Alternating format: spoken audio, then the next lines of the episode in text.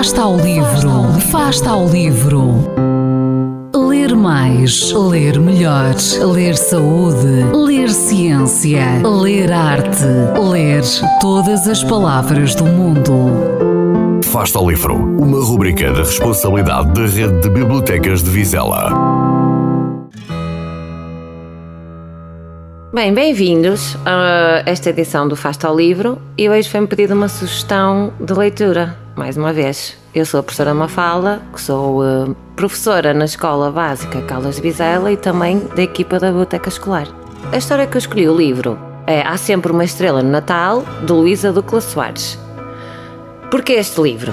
Foi o que eu selecionei para apresentar e recomendar como leitura, porque é uma história de uma menina ucraniana que passa pela primeira vez o Natal em Portugal. Esta história foi contada na biblioteca escolar da nossa escola. Há alguns alunos e turmas que pertencem ao Clube Leitura Rodapé, que temos dinamizado com bastante sucesso e interesse desde o início do ano letivo aqui na nossa escola.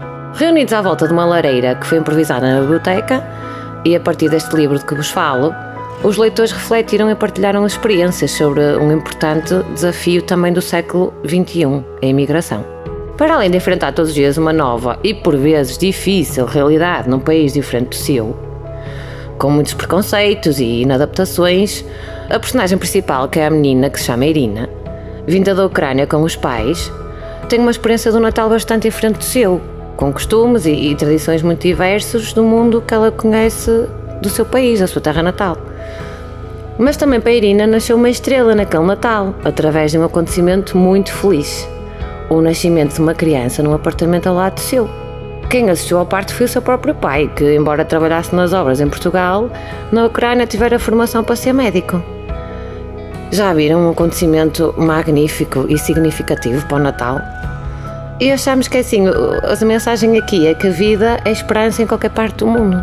E acredito que a estrela que a Irina viu nascer e brilhar naquele Natal seria em tudo semelhante à estrela que guiou os Reis Magos, cujo dia hoje celebramos, o nosso Natal. Por isso achei este livro bastante interessante. Bom ano para todos os ouvintes e boas leituras também.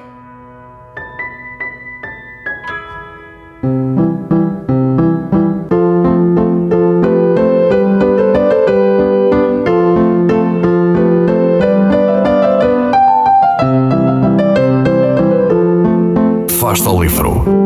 Quem lê nunca está só.